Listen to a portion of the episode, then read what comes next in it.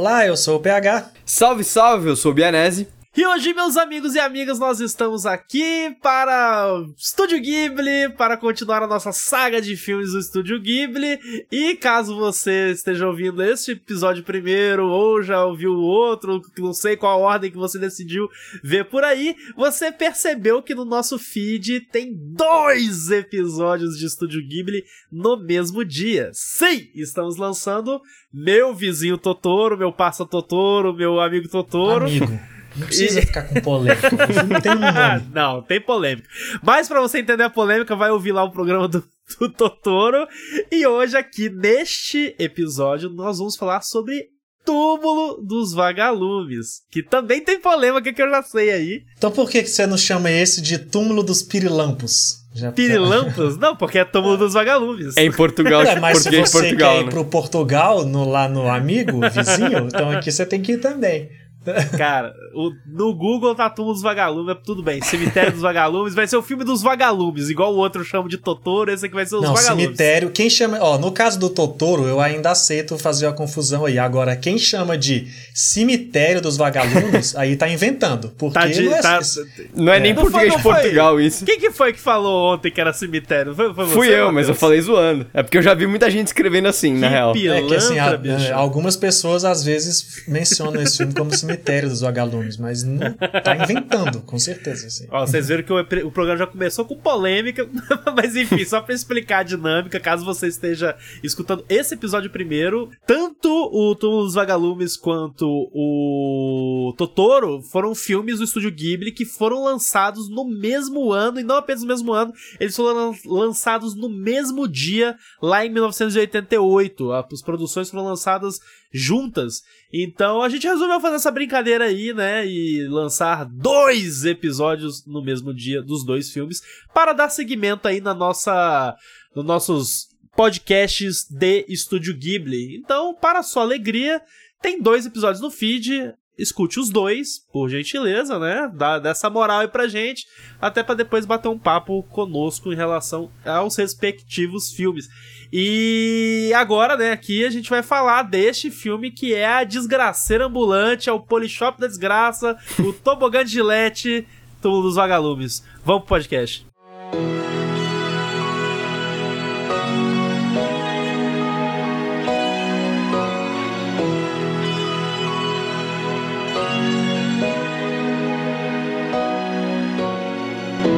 dos Vagalumes é uma produção do estúdio Ghibli baseada numa história do autor Akiyuki Nosaka, uma história quase autobiográfica, inclusive, para deixar o filme ainda mais triste, que conta a história da Seita e do Setsuko, que são dois irmãos que precisam sobreviver sozinhos no Japão depois que a mãe deles, a mãe deles morre num dos ataques, num dos bombardeios que aconteceu no Japão no final da Segunda Guerra Mundial. Daí a gente acompanha esses dois tentando sobreviver meio que sozinhos durante uma parte do filme, né? Mesmo na parte que eles não estão sozinhos, eles estão tentando sobreviver sozinhos. Então, Sim.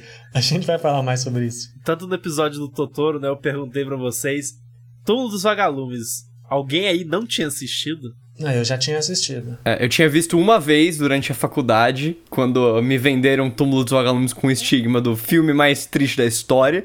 E eu fui ver e de fato é. Não sei se é o mais e triste, eles mas. têm razão. É, e eles têm razão. E agora eu revi pra, pra gente gravar e continua triste pra caralho. É. Eu, eu, eu, eu só tinha. Eu acho que dos filmes do estúdio Ghibli, de todos que eu assisti, esse foi o único que eu só assisti uma vez. E assisti lá no passado, isso tem muito tempo. Foi na mesma época que eu assisti o Totoro lá. No, é, devia ter por volta dos 15, 16 anos quando eu, quando eu assisti esses filmes. A maioria dos filmes do Ghibli eu assisti nessa época. E Túmulo também foi um deles. E na época o filme me deixou na merda. Ok? É, me deixou, tipo, fiquei uma semana bolado, triste e tudo mais. E eu estava com medo de gravar esse episódio. Porque quando a gente começou a fazer a série do Estúdio Ghibli, eu sabia que em algum momento a gente ia passar por Túmulo dos Vagalumes e que não ia demorar tanto, porque ele é um dos primeiros filmes. E aí eu tava tipo, puta, vou ter que rever aquele filme que na época eu já falei, não, não, não vou ver esse filme de novo, não vou ver esse filme de novo. E aí, gente, né, vocês me obrigaram a rever esse filme e eu continuo com a mesma opinião, eu não quero rever esse filme nunca mais. Mas assim, vamos puxar um pouco para pra falar do filme, né? Brincadeiras à parte, né? A gente tá tá falando de um filme que é do Isao Takahata, né, que é um dos outros fundadores do Ghibli. Então, é, é até um, um, podcast legal, porque pela primeira vez aqui da, da cronologia da história do Ghibli, é o primeiro filme dirigido que não é dirigido pelo Miyazaki, né? Então Isso. a gente tem a primeira vez aí, a primeira aparição de outro dos fundadores é, entrando na, na jogada. Mas vale dizer que o Takahata ele já estava na produção dos já outros. Já estava né? na produção assim, dos outros. Ele não isso. assinava a direção, mas eles estavam juntos. Aí aqui Exatamente. no Totoro e no, e no Túmulo dos Vagalumes eles separaram, cada um é. fez o seu. E a gente viu um pouco de como tá o coração de cada um deles. não, e é até engraçado comentar em relação à parte de produção do filme. Por que que lançou dois filmes no mesmo dia? Que inclusive foi uma, era uma sessão dupla no cinema, saca? Você no cinema tinha uma sessão dupla de Totoro e Túmulos Vagalumes, que foi, foi meio que na vibe assim: ah, nós precisamos conquistar as crianças e os adultos, saca? Então Túmulo era pros adultos, Totoro era pras crianças, e obviamente Totoro fez mais sucesso no cinema é, do que Túmulo. É, apesar de que Túmulo ganha em relação à, à, aclamação crítica e tudo mais. Mas o lance da escolha para os dois filmes serem lançados é porque lá no começo do estúdio Ghibli, quando eles estavam discutindo e tudo mais acerca dos planos deles, eles estavam com muito receio. Eles estavam pensando assim, poxa, a gente demora demais para fazer os filmes, e se a gente lança um filme de cada vez, a gente corre o risco de ir à falência se o filme não dá certo, sabe? Tipo, ah, não deu certo, fomos à falência. Porque todo mundo sabe, inclusive o Rainer é, tá sempre aqui no podcast falando sobre o mercado de animação e tudo mais. A gente sabe que fazer animação é caro para um carvalho. E sendo caro para um carvalho, a galera tá sempre ali na margem mínima de ou você vai pro sucesso ou você vai pra falência extrema. E nisso o Studio Ghibli decidiu fazer. Não, então que tal a gente fazer dois filmes ao mesmo tempo? E isso deu uma merda do caralho. Porque a produção foi uma bagunça absurda. As equipes dos dois filmes trabalhavam nos dois filmes ao mesmo tempo. E, tipo, foi. É, diz que foi assim, insano o ritmo de produção, a loucura do cacete aí é, na, na produção dos dois filmes. Tanto é que Túmulo dos Vagalumes, quando ele lançou no cinema, ele lançou meio capado o filme. A, a versão que foi no, no, é, pro cinema não é a versão definitiva que depois saiu em home video. Então, a versão do cinema não, não saiu do jeito exatamente que eles queriam, que aí depois eles foram lá e terminaram direitinho. E mesmo assim, o Estúdio Ghibli merece palmas, porque o livro do Nozaka, de 67, pelo que eu tava pesquisando, todo mundo queria fazer a adaptação desse livro. Porque todo mundo sabia que era um puta livro, todo mundo queria fazer e tal. E o Nozaka falava, mano, não tem como, eu não vou deixar vocês fazerem, comprar os direitos não vai rolar, porque não creio que tenha como transpor essa eh, os sentimentos que eu pus no livro para uma adaptação live action. E daí veio o Ghibli com a animação e ele acabou cedendo. E, e depois teve live action, beleza, mas o primeirão que foi a animação foi onde ele considerou que ali conseguiria ser passado o que ele queria o sentimento que ele queria ter escrito, né? Então, tá de parabéns o Ghibli. Mesmo com toda essa confusão aí, eles Sim. foram vitoriosos. Não, não só foram vitoriosos, como que nem eu, eu mencionei, né? É, o Túmulo dos Vagalumes, ele é considerado um dos grandes filmes da, da história do Ghibli, assim, sabe? Em termos de, tipo, porra, qualidade cinematográfica da parada e tudo mais. E não é por menos. O filme é, assim, é, na minha visão pessoal, eu acho o filme uma obra-prima em termos de é, qualidade técnica, em termos de linguagem visual. A, a, eu, acho que a, a, história cumpre bem o papel que ela vem para cumprir, né? Depois a gente entra mais, em mais detalhes do que acontece na história. Mas. É, que para mim tá bem claro ali, né? Que é tipo, é um, é um, é um retrato da, do Japão em 1945, né? Um retrato da, do Japão em guerra ali, naquele período do finalzinho da guerra, de uma forma bem crua, né? Bem é, explícita do ponto de vista de crianças, né? E o que é engraçado, porque lá no, no, no episódio de Totoro, a gente fez uma leve comparação entre os dois filmes e eu vou repetir aqui, né? Que é o lance de que, enquanto no Totoro a gente tinha um filme que mostra o ponto de vista de crianças narrativo, só que por um viés mais fantasioso, um viés em que a fantasia vem para acalentar o coração dessas crianças. Aqui a gente já tem um, um completo oposto, porque aqui a gente não tem um filme de fantasia, a gente tem um filme de realidade mesmo, a gente tem um filme em que temos duas crianças num contexto de guerra, num contexto de dificuldade, num contexto é, rodeadas de morte e sofrimento, sabe? Então, eu acho que inclusive o fato desses dois filmes tão contrastantes serem lançados no mesmo dia, eu acho que isso ajuda a, na minha visão, a elevar o que o trabalho que o estúdio Ghibli fez assim em termos de esforço criativo na hora de contar duas histórias tão diferentes mas que ao mesmo tempo, tipo, estão ali sendo lançadas no mesmo dia, sabe? Nesse esforço conjunto ali da equipe. Cara, assim, é, eu sei que eles são diferentes, até a gente já discutiu isso, mas eu consigo ver como eles são muito iguais também. É, assim, não tem como, obviamente, eu defender que não, porque na verdade O Túmulo dos Vagalumes é um filme muito positivo. É, mas, mas assim, Você não vai defender isso, no caso. Não, não, é. Não, isso seria uma forçação de barra, um pouquinho, talvez. Mas eu consigo entender Imagina. que, assim, o filme não é positivo no seu tom, mas eu acho que ele carrega uma mensagem positiva próxima da do Totoro, sabe? Porque, assim, é, o filme começa triste com a questão da, da guerra e ter, assim, o filme inteiro passa na guerra. Mas, tipo assim, ele passa, ele é contado pelas duas crianças é numa maneira muito tranquila e suave, eu acho, sabe? Assim, é um otimismo perante a guerra. Eu acho que até o. Até mais pro final, quando eu acho que faltando meia hora pro filme, que a gente vê que realmente não vai ter final feliz a história dos irmãos, apesar de que o filme já começa assim, né? O filme já começa com uma frase: Eu morri no dia tal. É, é então, assim, a gente já sabe que o, que o menino morre, sabe? Mas eu acho que diante toda a situação angustiante, todo o clima Primeira de guerra... Primeira cena do filme é ele morrendo. É, sim, exatamente. Mas mesmo assim, eu acho que ele tem uma parada de esperança, sabe? No, o filme tem. Tanto pela forma como os, o garoto, principalmente, né? Não a menina, leva a vida e leva a parada de cuidar da irmã nesse sentido, tá sempre buscando uma solução, tá sempre para cima, tá sempre cuidando dela, mesmo quando ela tá afundando, ele tá lá indo para cuidar. E o filme termina com imagens positivas da, da que, que ela teve durante a vida, termina com o fim da guerra e o pessoal ali, como se fosse um começo de história até quase, sabe? Todo mundo meio que feliz antes de acontecer uma tragédia que poderia mover a trama, mas como a tragédia já estava na trama inteira, ele termina com essa parada assim mais positiva. É lógico que numa história muito trágica, né? Não dá para não dizer que não é uma tragédia. O próprio fato dele, dele terminar com a morte do menino, apesar dela de ser avançada no, dela ser anunciada no começo, é, eu acho que ele tem essa carga positiva, sabe? Num esquema tipo A Vida é Bela, sabe? Que é o filme A Vida Bela é a mesma coisa, é é um campo de concentração na Segunda Sim. Guerra onde é as pessoas estão sendo assassinadas.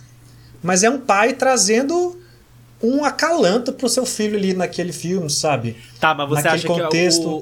que o, o, a positividade que você extrai da parada tá nos atos, nas atitudes do Seita com a irmã? É, é isso que eu quero Isso, isso, sim. Na, porque assim, o filme ele começa triste quando porque o filme começa com a mãe deles morrendo e até a hora que mostra ela enfaixada lá Nossa, se fosse live action seria um motivo de pesadelos Não, para todo é. mundo que assistiu isso Não, e aquilo é tipo em menos de 10 minutos de filme assim. é muito rápido sabe é. só que a partir desse momento aí que eles saem né a mãe morreu e eles precisam ir lá embora e vão morar com a tia. E até pré, perto do final, quando realmente a tragédia toma conta deles nesse novo contexto, eu acho que ele traz um clima. Não dá, pra, não dá falar assim que é positivo, porque ele é realmente muito trágico. Mas eu acho que essa visão de esperançosa, de esperançosa, essa visão de esperança e de força e de vamos lá, sabe? O menino, eu acho que a resistência dele, eu acho que é o ponto forte desse filme. E eu acho que é o que me faz consegui assistir ele, sabe? Eu poderia rever e tal, porque por mais que ele seja horrível, ele tem essa esse tom que eu acho que sustenta. E eu acho que está até pelo menos eu consigo confirmar isso quando você vê relatos do próprio autor, autor do, da história original, não do filme, né? Nossa, o conto, né? Porque um é conto, meio que autobiográfico no sentido que ele ficou sem família também, precisou viver com a irmã e a irmã morreu. Né? Acho que duas só irmãs que... dele morreram de fome na guerra. Sim. Então, só que ele fala que ele sempre viveu com essa culpa de não poder ter feito pela irmã o que o personagem do filme faz, sabe? Uhum. E ele faz, fez esse filme como uma forma meio que. Assim, eu preciso desabafar o meu sentimento, a minha, esse trauma que está em mim de alguma forma. E eu acho que ele colocou isso nesse personagem, sabe? Entendi. É uma guerra? É as pessoas morrendo? É horrível? É horrível. Mas dentro desse horrível, essas pequenas ações, essas coisas que trazem o positivo, sabe? E eu acho Entendi. que eu consigo me apegar muito a isso no filme. É, eu concordo bastante nessa parte do, do positivo, porque se, se você tentar cortar o começo, se você não sabe que ele morre no final, se começasse a partir do momento deles ali vivendo, eu acreditaria até o final que ia dar certo. Porque a, a, o sentimento de otimismo e de resiliência do Seita é extremamente forte. É um dos motes do. do, uhum. do um dos do nortes né, da, do filme. Inclusive, tem vários paralelos com o próprio Totoro, que é o episódio que a gente lançou junto, porque é a, o, o irmão e a irmã mais velha, o Seita e a Satsuki tendo que é, amadurecer de uma forma muito rápida para poder cuidar de alguém, assumir um papel materno e paterno ali. Então, em nenhum momento no momento não, né? Mas pro final você percebe que eles quebram. Mas eles têm que manter ali a pose de que vai dar tudo certo, que vai ficar tudo bem.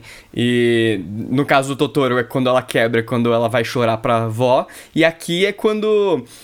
Acho que é em dois tempos, assim. É quando a irmãzinha dele morre e quando ele vê que o pai dele tá morto.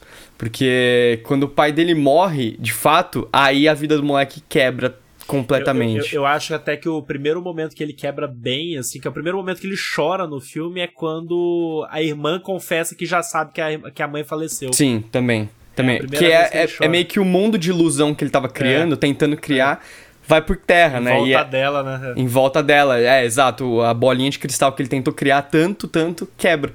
Por, mas diferente do, do, do, do, PH, que vê esse otimismo maior, eu veria maior se eu não soubesse que ele morre no começo, porque o começo para mim é extremamente forte, porque ele morre como um. Uma pessoa sem identidade, sabe? Uhum, ele morre ali. É um né? cheio de um monte de gente em volta dele que também tava morta. Né, ali na, na rodoviária, acho. Ah, o policial pegando a bala de. as balas de fruta, que é o também a, latinha, né? a, a, latinha de fruta, que é a maior ligação entre ele e a irmã que sobrou e jogando fora como se não fosse porra nenhuma. Então, a partir disso foi muito difícil para mim assistir o filme com qualquer tipo de otimismo, mesmo que as ações dele para com a Setsuko sejam extremamente otimistas, como o PH falou. Eu acho que o fato até disso estar no começo do filme, eu acho que ajuda. É, eu sei que, assim, eu quero que as pessoas que estejam ouvindo isso entendam que eu estou tentando trazer uma visão otimista. E não sim, que eu sim. acho que é um filme feliz, tá?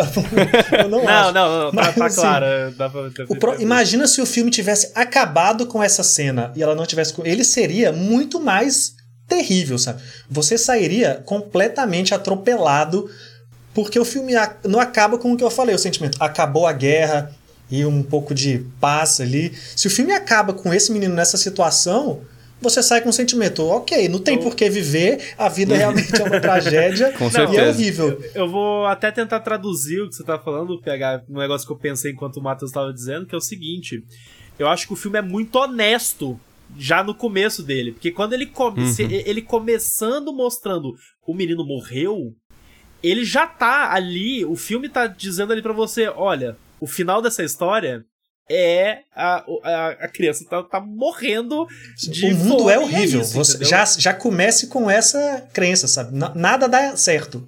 Não, não, aí não tem o. É, que é o que o PH tá falando nesse sentido, que, tipo, não tem um plot twist de, tipo, o final. Te, o plot twist que o, filme, que o filme traz de certa forma, entre aspas, é você ver a, a menina morrendo, né? A Setsuko. Não o Seita, porque o Seita você vê ele morrendo no começo do filme. A Setsuko, que aí é tipo, é aquele. O socão na boca do estômago sinistro, ela definhando e tal, até chegar naquele ponto. E eu acho assim. Eu, eu, eu consigo, com dificuldade, PH, eu consigo entender, sabe, a leitura que você, que, você, que você fez em relação a isso, porque eu acho que sim, o filme é sobre isso, até a gente falou é, a, a conexão que o, que o Matheus fez em relação à a, a, relação dos irmãos, é, é, com o Totoro e aqui, né, o fato de que é, a vida deles em algum grau, e aqui a gente tem graus muito distintos, né? Exige que eles coptem com sentimentos de uma forma adulta, entre aspas, sabe? De uma forma que significa não.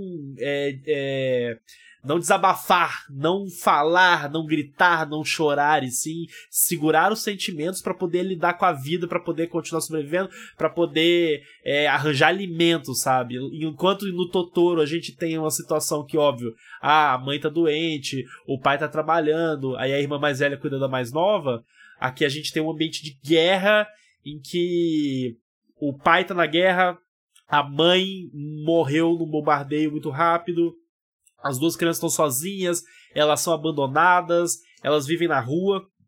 A gente está falando em graus muito diferentes disso, porém existe essa conexão é, temática em relação à a, a infância sendo sendo comprimida, né? Tipo, a, a, a, infância está sendo comprimida, o conceito de infância, né? Está sendo comprimido em relação a esses personagens.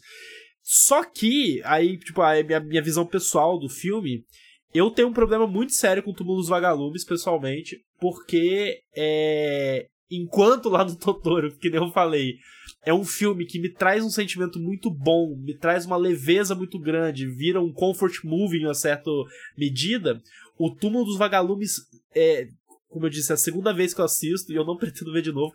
Ele é um filme que me deixa com um sentimento muito ruim, sabe? Eu nunca é, as duas experiências que eu tive assistindo Túmulo dos Vagalumes e a, a última foi recente, antes da gente gravar, eu não termino o filme com um bom sentimento, eu não termino o filme com uma, uma sensação boa, sabe? Porque é um filme. O filme tá retratando o que é, sabe? É, e assim, não é também, ah, mas é, isso aconteceu e você não pode fingir que não aconteceu. Óbvio que não. A, gente sabe que isso aconteceu. A gente sabe que a Segunda Guerra, que guerras no geral é, são uma desgraça, trazem desgraça para inúmeras pessoas e famílias e tudo mais. Só que, óbvio, cara, tipo, a gente, aqui a gente tá sendo confrontado assim com uma situação, porra, com crianças e as coisas que acontecem no filme são muito pesadas, sabe? E a, a forma como a menina, a criança mais nova, a Setsuko, ela morre é, e é mostrado no filme como acontece e, e o, enfim, e toda essa metáfora dos vagalumes, né, que é justamente o túmulo dos vagalumes é justamente o fato de que os vagalumes eles vivem pouco, né? Então, é, o brilho deles se apaga com uma certa efemeridade e aí faz a, a analogia com as crianças, né, que morrem cedo nesse contexto todo. Cara, no fim das contas, no frigir dos ovos, na conclusão, para mim, é um filme que me deixa com um sentimento muito, mas muito negativo. E por isso, tipo, eu eu consigo ler, ter essa leitura, sabe? Pegar, ouvir o que você tá falando e assim, entender. Mas quando eu vejo o filme, eu não me conecto com essa. com, com, com esse sentimento, saca? É, a maioria das pessoas, assim, esse filme não é considerado um dos piores filmes para se assistir à toa, né? Assim, no sentido de drama e carga Isso emocional. é triste, é. Mas eu, eu consigo, assim, eu já sabendo até também que ele é assim, assistir com outro olhar, né? Porque não foi a primeira vez que eu assisti. Eu acho que eu procuro ir para esse lado já também. E eu acho que tem muito a ver também, talvez com a própria percepção de mundo, sabe? Se você é uma pessoa que enxerga a vida com mais otimismo e mais esperança, esse filme vem para dilacerar isso tudo. Ó, a vida. Agora eu, eu já olho para a vida achando que tudo está errado e tudo é uma tragédia, entendeu?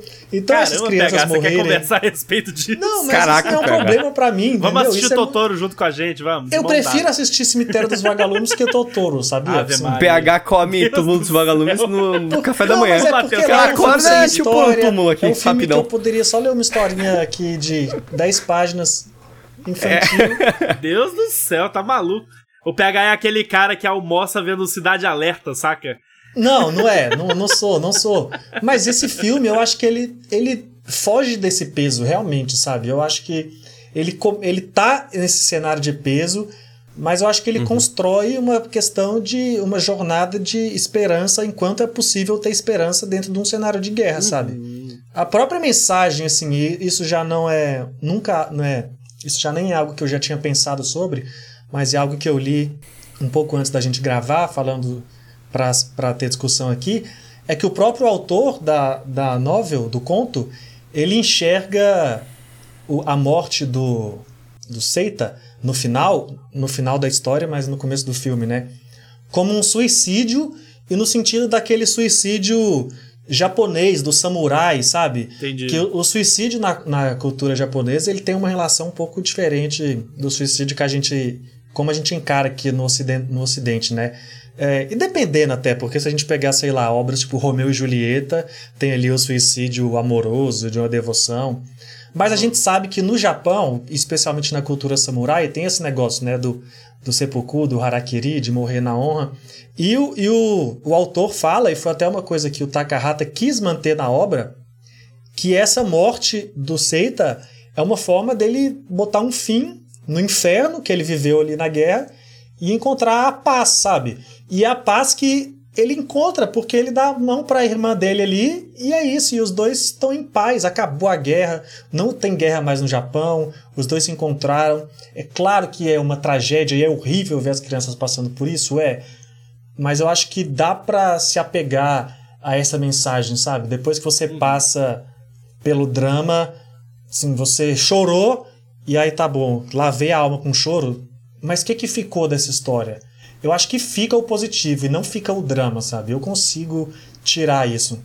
Não, é até interessante você mencionar isso do que o autor acha sobre a morte ali do, do, do Seita, até é, falando por um ponto de vista de um suicídio meio seppuku, né? Essa parada meio que de encontrar a paz com a morte, talvez, assim. É, eu acho isso engraçado porque, para mim, é, quando eu vejo o filme, é, e até também pesquisando a respeito, para mim sempre foi muito conflitante duas coisas. Depois que a Setsuko, que é a irmã mais nova, ela morre, né? Eu a gente tem uma, uma cena que é muito forte, que é do, do Seita ah, cremando a irmã, né? É, que inclusive tem relação, diz que isso é, diz que esse o conceito disso inclusive foi baseado tem uma foto muito famosa no Japão assim na época da guerra de um americano tirou a foto de um menininho que ele tá com uma criança amarrada nas costas dele, igual o Seita barra a Setsuko saca no filme para andar com ela. Só que a criança que tá na, nas costas do menino na vida real tava morto. E o menino tava na fila lá para conseguir levar a, a, o irmãozinho pra uma vala que, de cremação e tudo mais. A foto é ultra emblemática e narram que o menino ele mordia a boca ao ponto de sangrar, é, numa vibe assim de tá contendo choro. E diz que o menino assistiu toda a cremação sem derramar uma lágrima e foi embora, sabe? Tipo, sem derramar uma lágrima. E aí, meio que essa foto é, denota, assim, o, o espírito do povo japonês em, em ser, sabe? Tipo, em, em ter tenacidade, sabe? Eles meio que fazem essa leitura. E aí, é, fazer essa relação com essa cena e aí, o fato dele morrer na sequência, também de fome e tudo mais, como o Matheus falou, como indigente e, etc. para mim ali era. era eu, eu sempre li aquilo como, na realidade, a, a morte da irmã dele significa que nada para ele mais tem valor, assim, sabe? Como se a, a vida dele deixasse de fazer sentido e para ele, ele se, como se ele estivesse se entregando, sabe? Mas assim, eu, eu acho. É, é porque eu nunca tinha pensado por essa forma, pela, pelo viés do, do, do, de como se fosse um seppuku, né? Uma analogia a um seppuku, assim. Eu sempre levei por, pelo viés do. Ele desistiu, sabe? Ele simplesmente desistiu.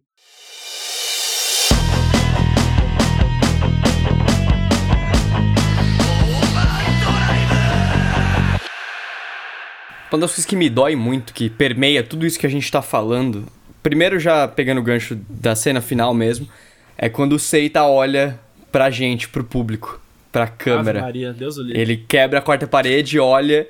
E, cara, naquele momento que ele olha, que é, são os segundos finais do filme, me bate uma sensação muito ruim de uma vibe É, tipo, e vocês, sabe? O que, que vocês estão fazendo da, da vida, esse tipo de coisa? O que, que vocês estão fazendo? Nossa vocês ainda estão guerreando, sabe? Sei lá, eu, eu abstraí demais até. até... E você no seu apartamento aí, tranquilo, assistindo esse filme aí, sossegadão, comendo pipoca, safado, É, então. A, no o- quentinho. a, a gente sabe da técnica do Estúdio Ghibli esse olhar do Seita no final foi algo que me marcou muito. Provavelmente o que mais me marcou no filme. Ao lado da- de uma coisa que permeou tudo isso, que a gente tá falando, do sofrimento das crianças, que é a naturalização dos adultos para com a guerra, sabe? É, o Japão já estava em guerra há uns 5 anos, pelo menos. Então, as ações dos adultos com as crianças é algo muito chocante, assim, que a gente tem que ter um certa voltar no tempo pra entender, porque não cabe muito na nossa vida atual, assim. Que é, cara, vocês são duas crianças aí em 45, vocês se viram, velho. Eu não vou te dar comida de graça, a gente vai trocar, a gente vai É, racionalizar é. todo mundo aqui. Não, se Eu fode aí. adulto, tu criança, foda-se. E uma cena, cara, que marca muito também é a da tia deles Deus o livre, a maior megera da colocando a comida pra eles e logo depois que ela coloca, ela começa a lamber a mão pra, tipo, não restar nenhum grão de arroz, sabe? Que ela não podia desperdiçar, ela raspando a panela, assim, tipo, é, é- é algo muito grotesco que a gente não consegue imaginar aqui de dentro do nosso apartamento. Mas que essa naturalização com os adultos vendo as crianças se fuderem é bastante impressionante. Tem a cena também do doutor que ele vira e fala: Ah, tua irmã tá desnutrida. Próximo. E chama Arranja outro. comida pra ela. Arranja comida Manda- pra ela. É, arranja comida pra E ela. chama o outro brother, chama, tipo, outro paciente, né? E ele fica. O Seita fica meio des- desolado, porque acho que também quebra um pouco aquela a- pensamento infantil de que os adultos vão resolver tudo, sabe? Que você precisar. Se você precisar, os adultos vão resolver. E ali ele começa a ver que, cara, não, não é bem assim, sabe? Isso me marcou bastante no filme. Eu, eu, eu concordo, eu acho que isso é um ponto muito forte, assim, porque eu acho que existe, existe uma leitura muito forte é, do Estúdio Ghibli aí, né? Uma marca registrada ali, que o pessoal tá sempre falando realmente sobre a, a vida urbana, né? Tá falando sobre conexão com natureza, tá falando sobre a infância. É, então, sempre existem esses, é, dos filmes do Ghibli, essas essas contradições, né? Eles exploram isso. E aqui, tipo, a gente, num cenário de guerra, é quase assim, ah, o cenário de guerra leva o ser humano para um, pra um ponto extremo, né? E nesse ponto extremo, o individualismo reina supremo, sabe? E aí, foda-se mesmo. Tipo, a galera não tá nem aí mesmo pra criança. O fato da menina lá, que é pequenininha, sei lá, deve ter uns 4 anos de idade, passando fome, doente e, e tudo mais. O médico, inclusive essa cena do médico, é, é- eu não lembrava dela e, e foi muito interessante, porque quando o médico, ah, arranja comida pra ela. Eu, tipo, no- sentado no sofá assistindo o filme, tava tipo, porra, vai se fuder, sabe? Aonde que vai arranjar comida? E o Seita, ele responde isso, né? Tipo, ele fala, onde que eu vou arranjar comida, pô? e, e- e eu acho que é esse, esse retrato da, dessa, do, do individualismo supremo no ambiente de guerra, eu acho que é muito forte, mas ao mesmo tempo eu acho que, apesar do filme estar retratando um recorte muito específico de história do Japão, da história do mundo, né? Um momento que eu imagino, é, porque assim, a gente não sabe o que é isso, né? Nem a nossa geração sabe direito o que é isso. É, a gente só leu em livro de história, só vê em, em noticiário de notícias internacionais. É, mas deve ser um trauma absurdo na vida de um povo, enfim, passar pelo que o Japão passou, e enfim, outros países passaram em, em épocas de guerra, né? Agora, eu acho que o filme continua muito atualizado, apesar de ser esse recorte, eu acho que o filme continua muito atual, principalmente aí quando a gente traz para nossa realidade, por exemplo, brasileira, em que a gente vive num país subdesenvolvido, com disparidades sociais muito gritantes, é, muitas pessoas é, que vivem na rua, inclusive crianças, né, pessoas passando fome, muita dificuldade e tudo mais, e, e que a gente sabe que acabam elas são margi- marginalizadas, né? Elas são é, é é quase como se elas perdessem a humanidade delas frente à, à sociedade, porque tá todo mundo correndo, tá todo mundo ah, trabalhando, cuidando do seu e tudo mais, então a gente vive numa sociedade individualista. Mesmo não estando em um contexto de guerra, a gente vive nessa sociedade, sabe? que tapa os olhos para pobreza extrema, que tapa os olhos para crianças que estão passando fome na rua e, e existem, né? É, então, eu acho que eu, esse filme, de certa forma, ele também é muito importante é, por conta disso. Porque eu ainda acho que existem muitas conexões com o nosso dia a dia, mesmo ele sendo um filme de guerra, sabe? É, e eu acho que essa que é a parte mais dura do filme, realmente, sabe? Assim, apesar de eu ter Concordo. falado da coisa do otimismo tal, é longe também de colocar o otimismo para romantizar essa situação.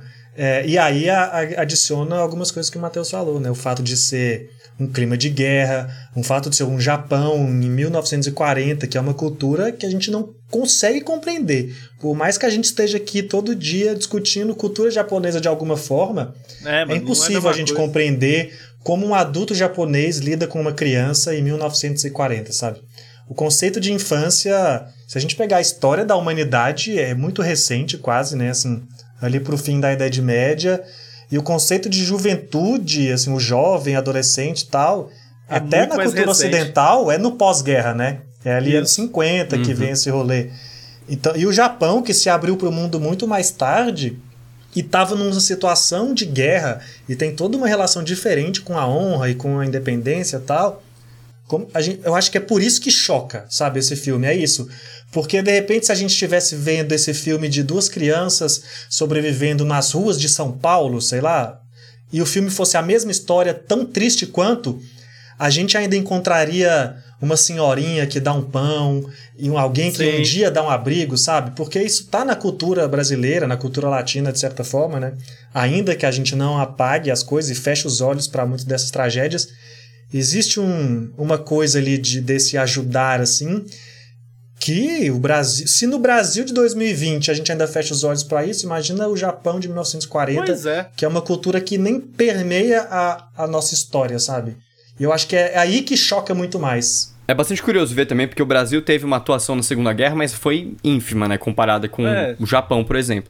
Então você não tá passando na tua casa, na casa dos seus amigos, você encontra um avô que foi um pracinha da guerra e que tem uma história para contar. Mas no Japão, é, tem muita gente que teve traumas de guerra. E você pegar, tipo, dois dos maiores diretores uh, de animação japoneses, tanto o Miyazaki quanto o Takahata, é autobiográfico dele, sabe? Não é que eles estão contando simplesmente histórias que ele tem na cabeça, porque eles, eles são isso, é. gênios, é. São histórias que eles eram essas crianças, sabe? Então bate mais forte ainda assim essa relação de a gente não consegue compreender exatamente o que, o que é essa, esse histórico de guerra por trás de um, de um país. É, se as pessoas são adultas o suficiente para estar tá trabalhando num filme que sai em 1988, ou elas estavam vivas lá e viram isso acontecer, ou elas estão diretamente ligadas a pais que estavam lá e se, se não lutaram na guerra, saca? Então, isso faz parte dessa cultura de uma forma que é impossível a gente compreender, saca? Impossível, não importa o quanto a gente leia ou estude, a gente nunca vai conseguir se identificar com isso. Até fazendo um complemento na fala do PH sobre a questão da, infância, né, da noção de infância, no Brasil o Estatuto da Criança e do Adolescente é de 1990. Para quem não sabe, sabe, entende? A gente, ou seja, a gente está falando que um, um conjunto, um ordenamento de leis ali, um conjunto jurídico de normas que protege a criança com a noção de infância é dos anos 90. A discussão é sobre bater em criança acontece hoje, em 2020, saca? Se pode é. ou não bater em criança. E é um conceito é. Que, que é extremamente fluido, né? Tipo, dependendo de como tá apertando o calo, o que é uma criança e o que não é, muda com um estalar de dedo, né? Tipo, estoura uma guerra, do, que 14 anos não é criança mais, você vai pra guerra, tá ligado? Então, Dependendo da rua que você tipo, atravessar, é. saca? É, exato.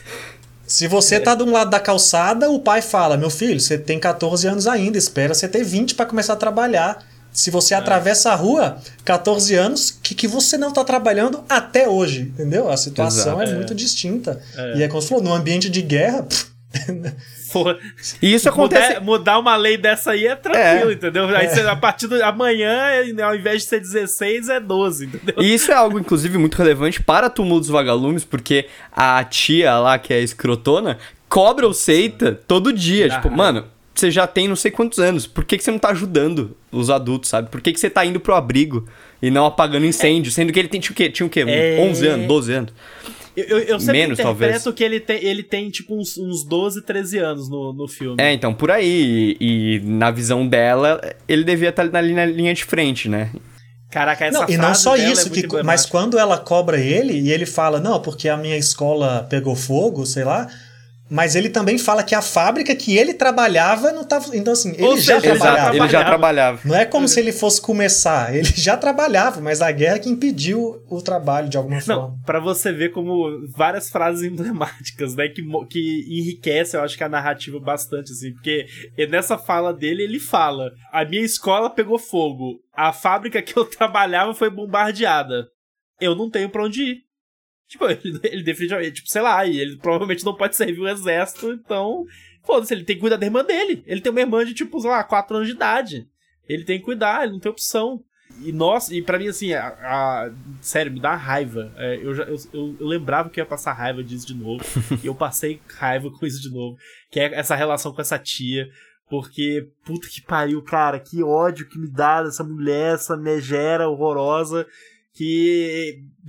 É cara, ela entregou as duas crianças pra morte, basicamente, entendeu? Ela expulsou eles da casa deles de uma certa forma e induziu eles a saírem da casa dela e. Cara, eu sempre passo uma raiva do caralho. Mas é isso que a gente falou, né? Tipo, a- é, é- a sociedade, sei lá, ela. Ela. A tia, eu acho que representa a sociedade nesse momento, né? Ela espera que o menino, na realidade, trabalhe, ela espera que o menino esteja apagando um fogo de um bombardeio, né? Ou, ou seja, se colocando em risco, né? Tipo, porque é isso que significa. Enquanto a gente fica assistindo aquilo e, e pensando, caralho, que crueldade, sabe? Eu acho que o filme mostra isso, é, essa expectativa que ela tem dele. Eu acho que é uma expectativa. Não só ela, né? Todos têm. E eu acho que todos têm de todos. É óbvio que a gente só assiste a história deles. Mas porque é, na figura do- da identidade do Japão mesmo, sabe? Até quando o menino descobre que o Japão perdeu a guerra e se rendeu, Sim. mesmo que ele estava passando por todo aquele perrengue lá, ele fala, ué, mas como assim? O, O grande império império- japonês.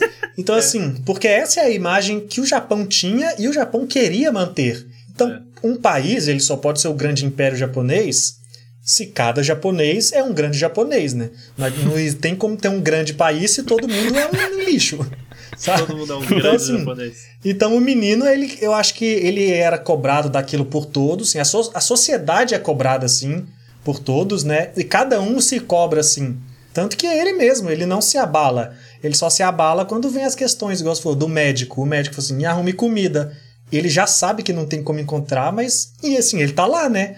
Pegando tomate podre e vamos lá, vamos. Assim, é o que dá pra fazer. A gente não pode abaixar a cabeça. É a coisa da honra japonesa, mas assim, Calma aí, não precisa ter honra toda hora também. Calma. E tem um plus aí também no Seita, porque a gente sabe que ele é filho de um militar. Então, com certeza ele foi Isso. criado com essas regras, essas- esses conceitos em dobro, Dentro de né? casa. Dentro de casa, é, de que você precisa servir, você precisa ter honra, você precisa ser o homem da família.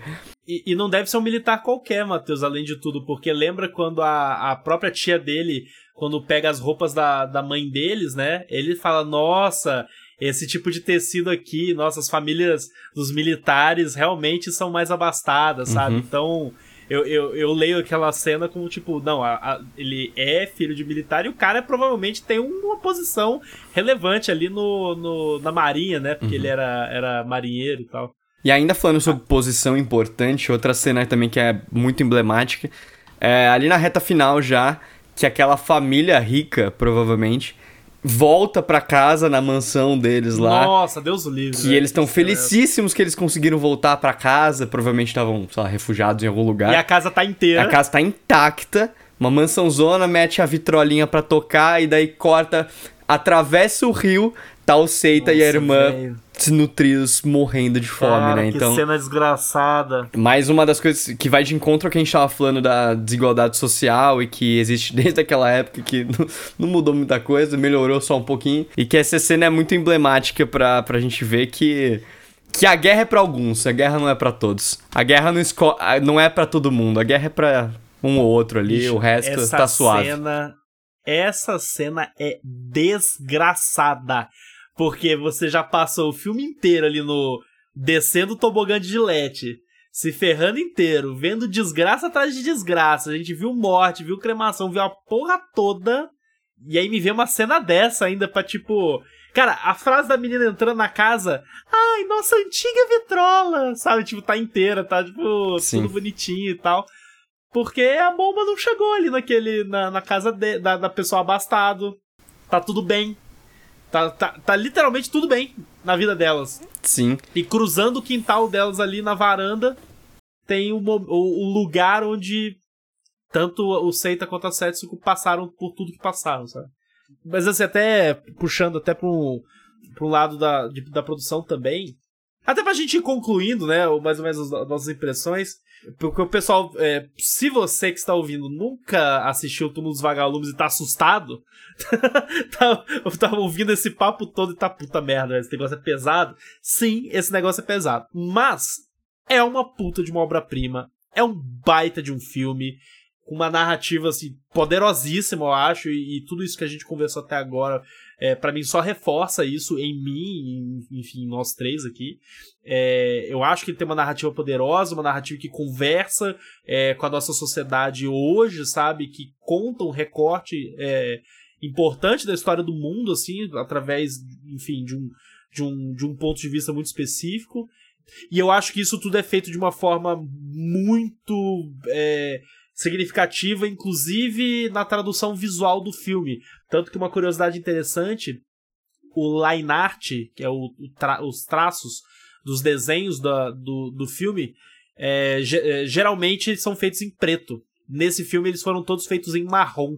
O que ajuda a, a, na estética terrosa e na, nas cores que o filme escolhe contar a história, que são sempre tons de cinza, tons de marrom, tons de vermelho, né? E, e então ele sempre fica meio que ne, ne, nesse tom, nesses tons mais terrosos, que é o, novamente é o oposto do que acontece lá no, no, no Totoro, né? Que a gente tem cores vibrantes, temos florestas muito verde e tudo mais, aquela coisa que dá energia. Aqui a gente tem a arte é, as escolhas visuais, o color lightning lá, o color key do filme sendo escolhido de uma forma que compactua com toda a narrativa, sabe? Que é uma tristeza do caralho. Esse trivia é bastante interessante porque é, assim, em outros filmes do, do, do Estúdio Ghibli, como Totoro, por exemplo, eu sinto que as crianças estão inseridas uh, ali na floresta com o Totoro e tal, tem meio que de passagem, sabe? Elas estão passando uhum. por um momento. Já no, no Túmulo dos Vagalumes, parece que tudo se funde, sabe? Parece que as crianças são a guerra, sabe? Parece que é tudo um mesmo contexto, tudo parece que é, tudo faz parte de uma coisa só, que é, é tudo a destruição, sabe? Ah, essa, esse traço em marrom dá uma certa leveza de, de visual que não tem muita quebra. Você olha pro chão, pro fogo, pra bomba, pro não sei o que, pras crianças, parece que é tudo a mesma, a mesma coisa, assim, sabe? E é, é, é muito bacana de assistir. Sabe o que é engraçado em relação a isso? O pessoal, se quiser procurar na internet, vai achar. Tem um. E eu acho que combina muito com esse raciocínio é, sobre a mescla das cores e do visual e de que tudo faz parte de uma coisa só. Tem um pôster do filme é, do Túmulo dos Vagalumes em que é basicamente o, Seita e a Setsuko no, de noite no lugar com os vagalumes. E o, o, o grande lance é que os vagalumes ali são só os pontinhos de luz na, na, de, na imagem, né, no desenho. Só que se você pegar e aumentar o, o brightness da parada, aumentar o contraste, tem um avião, na realidade, lá em cima, no, no, no céu desse pôster, que tá escondido para um olhar mais, é, menos atento, sabe? E na realidade, os vagalumes podem ser interpretados como bombas caindo do céu na cabeça das crianças, sabe? Então eu acho que é até, até é exatamente isso que você falou, sabe, Matheus? Tipo, essa combinação, essa mistura de tudo é proposital justamente por conta disso, entendeu?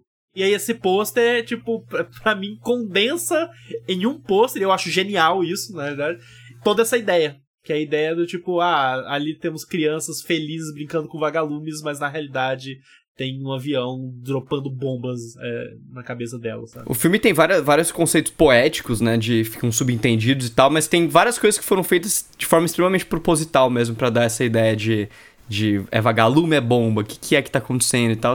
Inclusive, os kanjis que eles usaram para escrever Túmulo dos Vagalumes, em vez de eles usarem o kanji de vagalume, que existe, eles usaram dois, o kanji de fogo e o kanji de gotas, se eu não me engano. Então, são gotas de fogo, que Ah, seria putz, basicamente as como, sei lá, túmulo do- dos bombardeios, sabe? Túmulo do- das napalmes, assim. Então, é todo um jogo de palavras, um jogo de cores, um jogo de... de ideias e conceitos pra fundir tudo e falar, cara, isso aqui é poesia, é a visão de uma criança, é um vagalume, só que, cara, isso aqui é a guerra nua e crua e da forma mais honesta possível que eu vou conseguir transplantar pro filme que eu tô criando.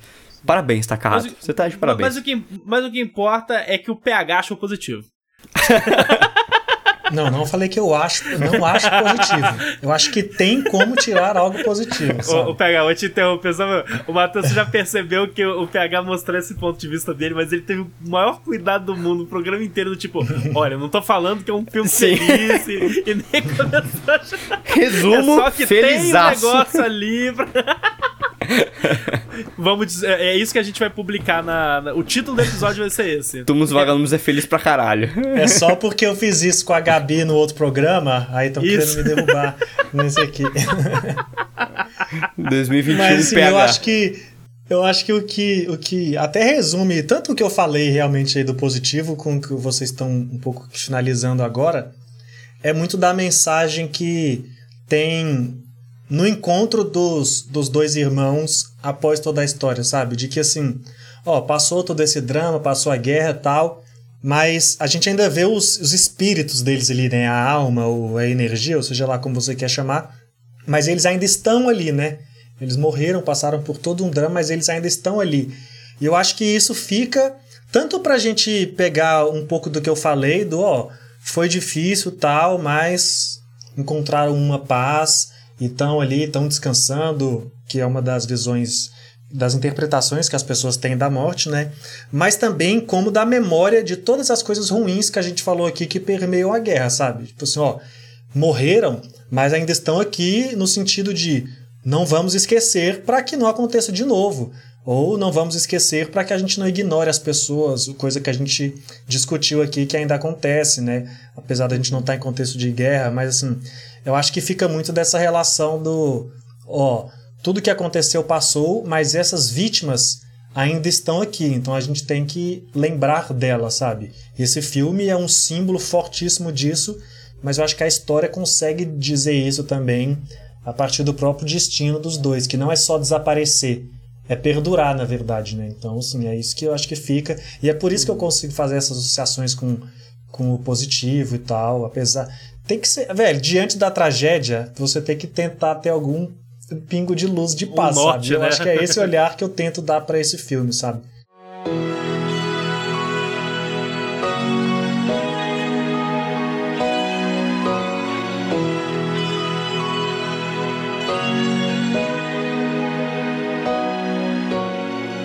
Só antes da gente finalizar, falar mais uma coisa que é um detalhe técnico, na verdade, né? Porque Túmulo dos Vagalumes é o único filme que tem uma, um problema de licenciamento e distribuição dentre todos os outros filmes do estúdio Ghibli. Até, até por isso é um dos filmes que não está disponível na Netflix, né? Foi- teve toda essa discussão. Acho que é o ah, único Netflix- até, inclusive, né? é o único, é o único. Eu, se eu É. não falei que é isso, eu falei errado, é o único que, que não está lá. Isso acontece exatamente por conta dessa questão aí dos dois filmes terem sido lançados juntos. O Túmulo dos Vagalumes ele foi financiado por outra empresa, que é a editora Shinchosa, que é a mesma editora que tem o direito da obra Original. publicada, né, do, do livro. E aí esses direitos de publicação ficaram diferentes os do estúdio Ghibli, que são negociados aí com uma, com uma empresa que tem todos os filmes estão num bloco e o Túmulo dos Vagalumes está num bloco separado. Por isso, às vezes, ele é mais difícil de achar, mais difícil de estar incluso em Blu-rays e pacotes e streamings, como é o caso aí da Netflix. Mas, né, quem quiser tem como achar. Já que tá bem fácil, Tem, vou até dar dica, mano. dublado. Tá inteiro no YouTube, velho. É bizarro, mas tá lá. É. Então, Ah, é Deus. isso. É verdade. Eu tenho todos de Blu-ray, triplo áudio e dublado em inglês, português, japonês. Pra mim tá fácil assistir. Recomendo aí quem quiser ter isso na sua coleção, porque o Estúdio Ghibli é sempre impecável. O pior é que eu, te, eu o Túmulo dos Vagalumes também teve um lançamento em DVD separado dos demais. É um dos únicos que eu não tenho dos que foram lançados no Brasil. Eu tenho aquelas coleções lá, os, Blu, os as trilogias em Blu-ray, os boxes. Que, nossa senhora. Que são lindas, tinha que ter inclusive. lançado tudo. São lindas, mas não lançaram todas, só lançaram seis filmes ali. É, mas enfim. Bom, gente, é, vamos chegando ao final aí de mais esse episódio de Estúdio Ghibli, né? Deste que é o, o filme mais triste da história, o filme que eu falo que eu nunca mais vou rever na vida. Eu espero que agora que a gente gravou um podcast a respeito, eu não preciso rever, tá? Agradeço PH e Matheus vocês me ajudarem a não rever esse filme. Quem inventou esse podcast foi você, não bota isso na conta não. Mas brincadeiras à parte, é um baita de um filme, eu de certa forma eu fiquei feliz. Eu acho o melhor até agora, para ser bem sincero. De todos que a gente fez do Ghibli, eu acho esse o melhor. Você tá de filme. sacanagem com a minha cara. Ah, é que, eu não sei não, quais é vocês que... fizeram, porque eu não tinha chegado ainda. O primeiro que eu fiz foi Totoro. Fez Náusica, Castelo no... Laputa, Castelo no Céu. E o Totoro, Totoro, e esse. esse é Com o certeza, esse túmulo, cemitério das ideias. O túmulo é, é, provavelmente o melhor, mas é o mais difícil de ver. É o mais difícil. É, pra mas mim, a pra vida mim, é assim. túmulo... assim. O melhor é, é mais difícil mesmo. Entendi. Você tá querendo dizer alguma coisa, PH? Aí, mensagem pra alguém? Não, pra todos. Fica aí é no ar, fica no ar. Fica é. lá, entendi. O túmulo. então, os vagalumes, para mim, tipo, eu realmente eu tento não colocar na lista de filmes do Ghibli, sério. para mim é um negócio, é um caso muito à parte aí da, da lista de filmes, tipo, porque eu acho realmente que é um filme, é uma obra-prima, ele é fantástico, narrativa fantástica, a forma como ele conta é fantástica, enfim, tudo que a gente contou aqui até agora e conversou. Só que os sentimentos que ele me traz me fazem, tipo, me afastar dele, sabe? Então eu nem considero ele na hora de falar qual é o seu filme do Ghibli favorito, sabe? Porque não dá. Uma coisa é certa, é, é um filme que jamais vai te abandonar. Você pode gostar ou não, não gostar, você pode odiar, vai, mas vai. você não vai conseguir esquecer. O bagulho isso vai é te marcar para sempre de alguma forma. Isso é verdade, isso é verdade mesmo. Mas enfim, né? Vamos, vamos agora é, acabar esse podcast e é, antes da gente terminar, né, o não se esqueçam, se vocês ficaram tristes aqui ouvindo esse podcast sobre Túmulos Vagalumes, falando tanta desgraça, vai lá ouvir o nosso podcast de Totoro, que tá no feed, que saiu hoje, no mesmo dia. Não tem um podcast que lança dois episódios no mesmo dia para vocês. Então. No mundo! No mundo! Não existe, não existe. eu, e eu duvido. Se você falar que tem, eu quero que você mostre. Chega no comentário mostrando. Mas é isso. Antes da gente finalizar os nossos jabás de sempre. É, o jabá de sempre hoje é até duplicado, né? Então. É duplicado. Lá, no, que é o mesmo jabá. Como ele dobro. é de sempre, eu não vou nem falar, eu vou copiar o que eu falei no outro programa e botar aqui na edição. Mentira, mentira, não vou fazer isso, isso não. Não vou fazer isso não, porque na verdade é mais difícil do que eu só falar aqui. Que... Você vai ter que abrir que dois não... projetos, é, tem que abrir lá, copiar, é, mó chatice. Mas então, gente, como vocês que acompanham a gente já sabem, quem não sabe pode descobrir que além desse projeto aqui, eu, eu tenho o Pegadoria, onde eu faço o projeto Lumos com a minha irmã. A gente comenta capítulos dos livros de Harry Potter semanalmente e agora estamos começando o quarto livro, Cálice de Fogo. Tá no comecinho mesmo nessa semana, saíram os dois primeiros capítulos. Então é isso, quem quiser acompanhar, compartilhar, divulgar para os fãs de Harry Potter, vamos lá ouvir e discutir com a gente. É, o meu jabá também é duplicado, assistam Lost. Comecei a ver Lost, então eu vou recomendar para vocês. No mais, não tem, não tem muito mais o que eu falar. Eu ainda tô de férias, para quem tá acompanhando Animes Overdrive do IGN. Ainda tô de férias do IGN, então não tô produzindo nada. Tô só aqui coçando o saco, que é sempre bom.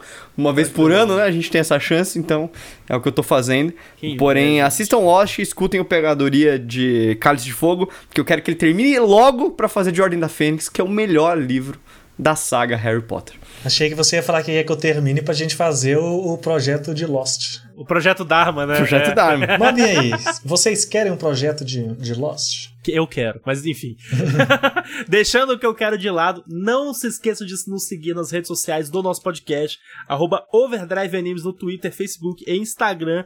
Não se esqueçam de dar like, dar follow lá no nosso canal na Twitch, twitch.tv barra Animes Overdrive. E, como eu sempre digo, vamos embora lá pras redes sociais, vamos conversar, vamos trocar uma ideia, vamos aproveitar que a gente lançou dois episódios episódios aí nesse dia para vamos comentar sobre esses episódios conosco lá no Instagram, lá no Twitter e tudo mais. Não se esqueça de nos seguir e conversar com a gente em arroba Pedro Lobato, arroba PHDoria e arroba PHOficial no Instagram, arroba Bianese Mateus Bianese com 12 12 nossa Dozes. Dois Zs com 12 e Mateus com TH. Vambora, gente. Muito obrigado pela sua audiência e até o próximo episódio.